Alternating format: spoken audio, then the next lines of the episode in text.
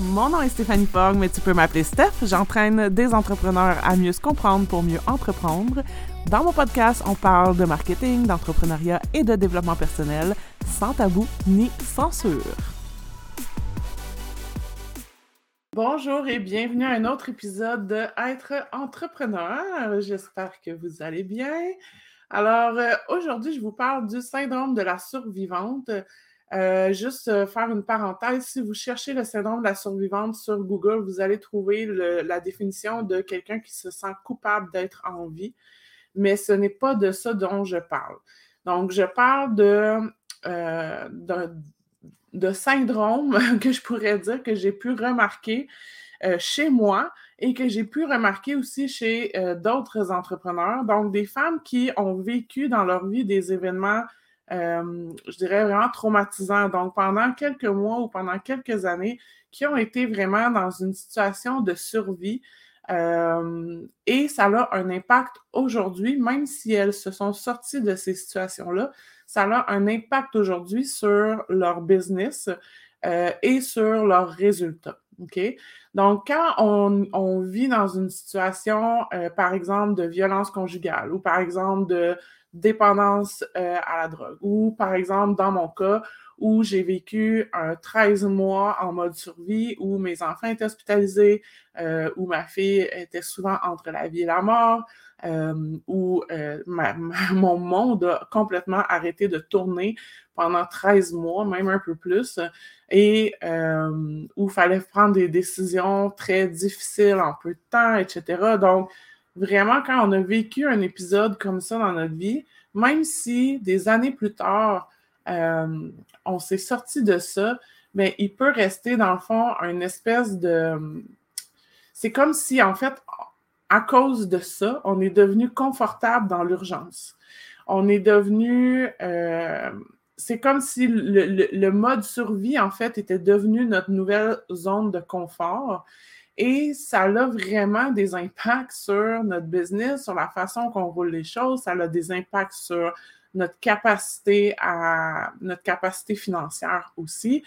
Donc, euh, c'est, ce qui va arriver, en fait, c'est que comme ça devient ce qu'on a, ce qu'on connaît, et comme ça devient un peu notre état euh, naturel, dans le fond, c'est vraiment comme ancré en nous, bien, on va chercher à à être dans une situation de survie, donc entre guillemets. Donc, on va inconsciemment créer des situations chaotiques. On va se mettre inconsciemment dans des situations de manque. On va avoir la difficulté à avoir notre valeur. On va être inconfortable quand ça va bien. Donc, quand ça va bien, c'est comme ça devient tellement inconfortable que sans même s'en rendre compte, on va provoquer des choses pour créer soit des conflits avec des gens, soit des situations chaotiques dans notre business. Donc, par exemple, ça va bien dans ta business, mais là, tu te sens pas confortable là-dedans, donc tu te mets à tout changer, tu prends des décisions qui créent du chaos parce que tu te sens bien dans le chaos, dans le fond. Même s'il y a une partie de toi qui dit, ben non, je veux pas être là, franchement, euh, mais la réalité, c'est que tu te sens bien là. Euh, puis c'est inconfortable de, vivre des moments de bonheur. C'est difficile quand on, est un peu pris dans ce syndrome-là. C'est difficile aussi de, de ressentir le plaisir. C'est difficile de s'accorder du plaisir. Euh, c'est comme si euh, on était aussi un peu déconnecté avec notre corps. On est vraiment une tête. puis on carbure dans le fond à régler des problèmes, puis notre créativité va vraiment s'exacerber quand on est vraiment dans une situation difficile ou dans une situation qui est chaotique. Donc, vous imaginez que si inconsciemment, je m'en vais toujours me mettre dans des situations comme ça, ben là, je crée un espèce de cercle où finalement, j'arrive pas à atteindre mes résultats. Euh, je vais me créer des situations où je suis dans le manque parce que je suis plus confortable dans le manque que dans l'abondance, euh, à cause notamment de ce que j'ai vécu. Donc, c'est une situation où l'entrepreneur va, dépenser, par exemple, va faire plein, de dépenses pour comme s'assurer de, rester dans le manque. Donc, c'est vraiment difficile d'aller chercher l'indépendance financière si on est un peu prise dans ce genre de syndrome-là. Euh, donc, ça a vraiment un impact, comme je vous dis, sur, de, par exemple, de s'inventer des projets, de s'inventer des tâches, parce qu'on se sent bien quand on est submergé, on se sent bien quand on est dans la difficulté, dans le chaos, parce que ça vient faire appel à notre créativité, ça vient faire appel à notre capacité à trouver des solutions. Puis c'est ce qu'on a connu pendant un certain temps. Mais non seulement c'est ce qu'on a connu, c'est que ça a été traumatisant. Donc, il y a un traumatisme qui est venu comme cristalliser ça à l'intérieur de nous. Donc, ça peut avoir vraiment des impacts. Donc, même si tu vas avoir, par exemple, un beau tunnel de vente, même si euh, tu vas avoir des offres de services qui sont claires, euh, même si tu as la bonne cible, ben, tu vas continuellement t'auto-saboter parce que tu vas saboter tes projets, tu vas saboter les choses, comme je dis, pour toujours revenir dans ce sentiment-là de, de, c'est comme un inconfort parce que je suis dans une, une, espèce de zone de panique, mais en même temps, c'est ça mon confort parce que c'est devenu mon confort à travers, dans le fond, les épreuves que, que la personne vit ou que j'ai vécues, dans le fond. Quand je vous dis, moi, j'ai vraiment vécu ce syndrome-là. Euh, donc, comment on fait pour euh, s'en sortir? Ben, c'est comme un peu n'importe quoi. Euh, quand tu as vécu comme ça pendant des années, c'est pas quelque chose que tu vas pouvoir renverser la vapeur du jour au lendemain. Donc, ça va pas prendre deux semaines, ça va pas prendre une séance de psy ou de coach ou de whatever. Ça va prendre plusieurs mois, voire plusieurs années. Donc, il faut renverser cette vapeur-là. Donc, la première des choses, comme pour tous les, syndromes ou toutes les choses qui font que vous vous auto-sabotez, bien, la première des choses, c'est de se comprendre. Donc, d'être capable de, comprendre qu'est-ce qui. Euh, en fait, c'est quoi les patterns que j'ai? C'est quoi les déclencheurs que vous avez? Donc, ce matin, dans mon cadre de succès, on a fait des exercices avec euh, ce que j'appelle les batteries vitales. Et c'est justement une de mes clientes qui s'est rendue compte qu'elle avait vraiment ce syndrome-là, que dans le fond, elle se tenait toujours dans le rouge. Donc, elle se tenait toujours dans les zones de panique. Fait que l'idée après ça, c'est de un, d'identifier. De, c'est toujours la première étape. Hein.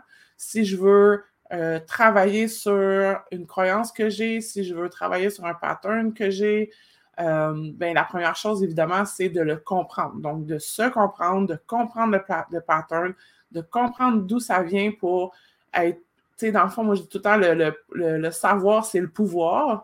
Donc, quand je sais, je suis capable de trouver après ça des stratégies pour euh, pouvoir comme euh, dissoudre ça ou en tout cas transformer ça en quelque chose d'autre. Encore là, ça ne se fait pas du jour au lendemain. Donc, l'idée, c'est pas de passer euh, comme dans mon exemple avec les batteries où on travaille avec le, la zone rouge, la zone jaune et la zone verte. Mais l'idée, c'est pas de passer du bas de la zone rouge au haut de la zone verte d'un coup. Ça va être plutôt de comment je peux monter dans ma zone rouge et tranquillement aller dans ma zone jaune et tranquillement aller vers cette zone verte qui, qui serait comme l'idéal dans le fond. Donc, vraiment se comprendre. Après ça, il faut se pratiquer. Donc, c'est beaucoup de l'entraînement, OK? Comme tout le travail à, faire sur soi pour se libérer de certaines choses, pour se retrouver, etc., c'est un entraînement. Donc, c'est pas une pilule magique, c'est pas un programme magique, c'est pas une séance magique, c'est un entraînement de tous les jours. Donc, c'est de, de se pratiquer à soutenir l'inconfort dans le bien-être. Parce qu'en fait, c'est ça, c'est qu'on n'arrive pas on est hyper inconfortable quand on est bien, quand les choses sont calmes, quand il n'y a pas de, de, crise, OK? Donc, quand, parce que c'est ça, dans le fond, c'est toujours d'être en crise. Donc, quand il n'y a pas de crise, quand je suis bien, etc., il faut tranquillement apprivoiser, en fait, cet inconfort-là pour tranquillement renverser la vapeur, puis de plus en plus, avec le temps, être capable de se sentir euh, bien et en sécurité dans des moments où ben, ça va bien, où euh, je ne suis, pas débordée de tâches et je m'autorise à ne rien faire de l'après-midi. Euh, c'est de, plus en plus d'être confortable dans le fait de ben, j'ai de l'argent, puis c'est correct que j'en ai, je ne suis pas obligée de la dépenser parce que je n'ai pas besoin d'être en crise, puis en manque, puis tout ça. Parce que dans le fond, c'est comme si pour nous sentir vivantes, on va chercher ce sentiment-là d'être vivante dans le fait de faire face à l'adversité, faire face aux crises, dans le fait de survivre. Sauf que ce n'est plus requis. ça n'a plus lieu d'être. C'est quelque chose qui a été utile à un moment donné dans votre vie, dans des situations difficiles et traumatisantes, mais aujourd'hui, ça n'a plus lieu d'être. Donc, c'est aussi je pense, d'arriver à reconnecter avec son corps. Parce que souvent, quand on est en mode survie, on est très, très, très dans notre tête. Hein? On est en mode solution, go, go, go. Qu'est-ce que je peux faire là, là, là? comment je peux comme euh, apaiser la souffrance que je vis ou que les autres vivent alentour de moi? Donc, on est vraiment dans, cette, dans notre tête. Fait que d'apprendre à reconnecter avec le corps, d'apprendre à retrouver dans, le corps aussi la sensation du plaisir euh, sous toutes ses formes, OK? Euh, d'apprendre à, ressentir le bien-être puis ressentir que c'est une bonne chose. Donc, encore là, c'est de la pratique, vraiment, c'est de l'entraînement. De aussi à travailler euh, la gratitude, donc d'apprendre à vraiment voir qu'est-ce que j'ai euh, et arrêter parce que c'est une tendance souvent aussi à toujours être dans OK, c'est quoi le prochain problème? OK? C'est comme si dans notre tête, c'est tout le temps ça. C'est comme OK, go, go, go, je, règle une crise. Et là, c'est quoi le prochain problème? Et j'attends le prochain problème parce que je, c'est là que je suis bien, dans le fond. C'est dans cette zone-là que je me sens bien dans le prochain problème. OK? Donc, j'attends toujours ça.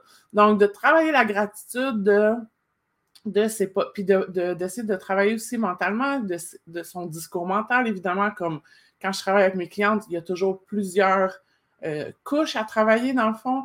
Donc, comme je vous dis, première étape de l'identifier, de se comprendre, de comprendre nos, patterns, de comprendre qu'est-ce qui nous déclenche. Vous pouvez utiliser un journal de bord, vous observer de jour en jour. Euh, vous pouvez demander de l'aide aussi.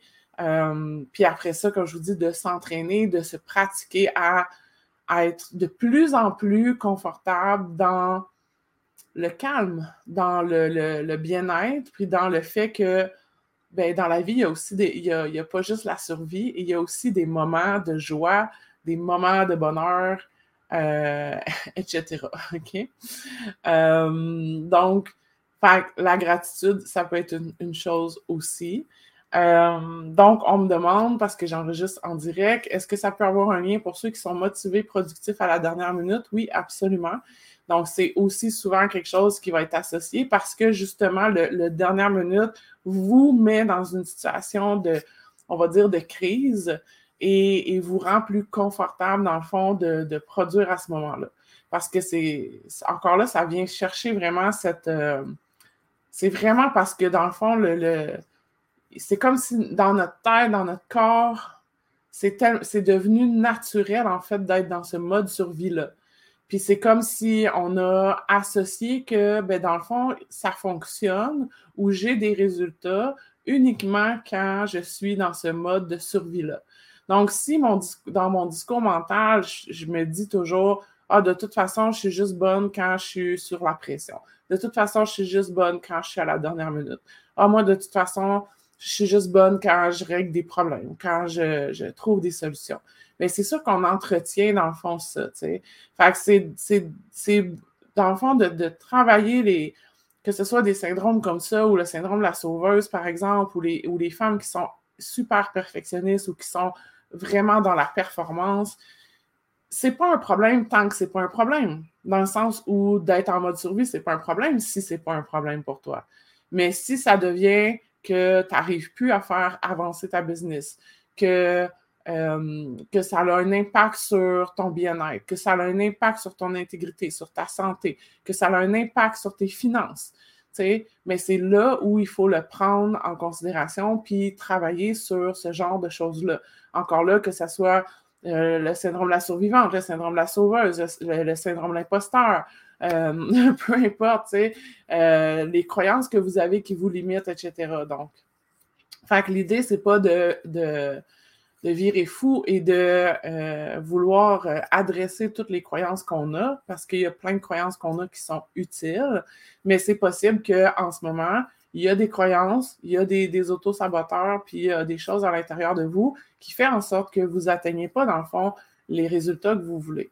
Donc, ou peut-être que vous, atteignez un certain niveau de résultat. Euh, moi, je sais que, tu sais, mettons, quand j'ai passé mon premier 100 000, je l'ai atteint, mon 100 000. Puis même si j'avais des croyances et tout ça, là, parce que j'ai aussi d'autres choses qui me permettent d'avancer. Mais je sais aussi qu'à un moment donné, ça a été un frein, puis j'arrivais plus à, dépasser certains plafonds de verre parce que, ben, au final, je me, j'étais juste bien dans ce mode de survivante-là. Donc, il a fallu que j'apprenne euh, à déconstruire ça, en fait, pour me reconstruire autrement. OK? Voilà, donc euh, j'espère que ça vous fait des petites pistes pour euh, faire des prises de conscience. Si vous avez besoin d'aide, évidemment, dans votre entreprise. Donc, vous savez, je travaille à la fois l'humain et les stratégies business. Donc, c'est vraiment de les mettre en synergie, de faire en sorte que justement l'humain entrepreneur derrière l'entreprise ne vienne pas saboter l'entreprise et que l'entreprise serve l'humain entrepreneur. Donc, c'est de mettre tout ça en synergie. Alors, si vous avez besoin d'accompagnement pour ça, ben, vous savez où me trouver. Et je vous dis à bientôt pour un prochain épisode.